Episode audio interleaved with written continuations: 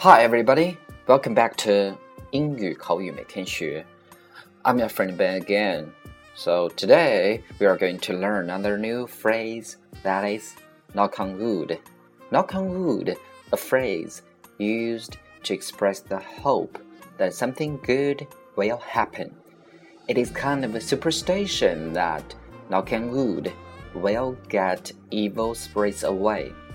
Knock on wood 是用来表示好运，在古代的迷信中，传说敲打木头可以用来驱邪。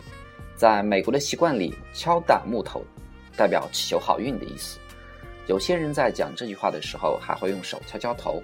总之，在你讲一些自认为是非常幸运的事情的时候，你又可以说 knock on wood。